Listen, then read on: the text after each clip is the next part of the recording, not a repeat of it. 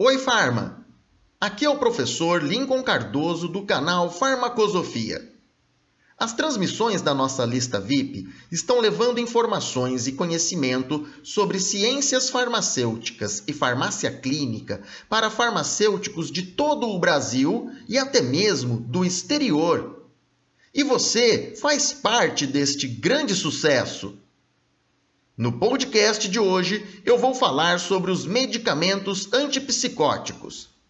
Os neurolépticos, também chamados de antipsicóticos, são medicamentos empregados no tratamento de psicoses funcionais, especialmente da esquizofrenia.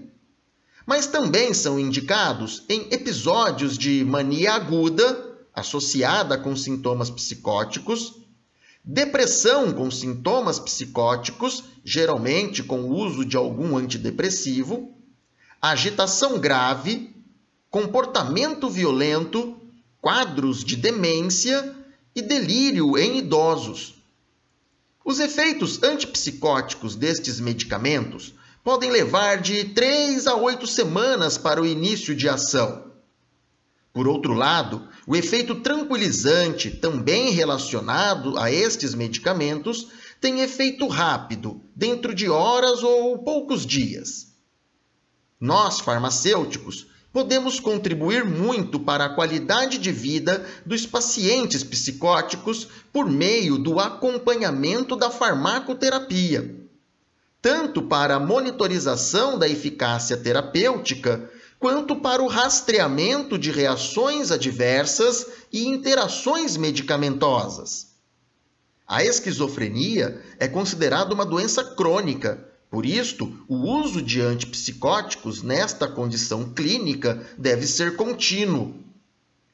É importante destacar que os medicamentos antipsicóticos são igualmente eficazes para o tratamento de manutenção da esquizofrenia. Por isto, geralmente, os médicos prescrevem fármacos clássicos no início do tratamento, como a clorpromazina. Estes fármacos antagonizam os receptores dopaminérgicos tipo 2, impedindo a ligação da dopamina com seus receptores. Deste modo, demonstram mais eficiência no controle dos sintomas positivos da esquizofrenia, como alucinações, delírios e agitação. Já os sintomas considerados negativos, como o embotamento e a reclusão social, respondem em menor proporção a estes fármacos. Os fármacos antipsicóticos típicos são aqueles de primeira geração, sendo a clorpromazina o primeiro deste grupo, descoberto lá pelos idos da década de 50, ainda no século passado. Mas até hoje, a clorpromazina é bastante utilizada como fármaco de escolha na terapia da esquizofrenia.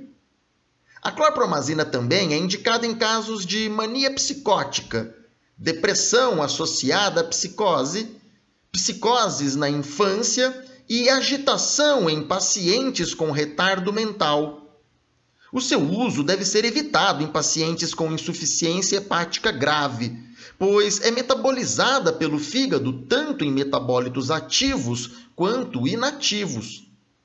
Os seus efeitos adversos mais comuns envolvem o aumento do apetite e, consequentemente, do peso, boca seca, constipação, hipotensão postural, sedação, taquicardia, tonturas e alterações não específicas no eletrocardiograma. Preste bastante atenção também com relação às interações medicamentosas. O uso de propranolol e de cloroquina pode aumentar os níveis plasmáticos da clorpromazina e, com isto, elevar os seus efeitos no paciente.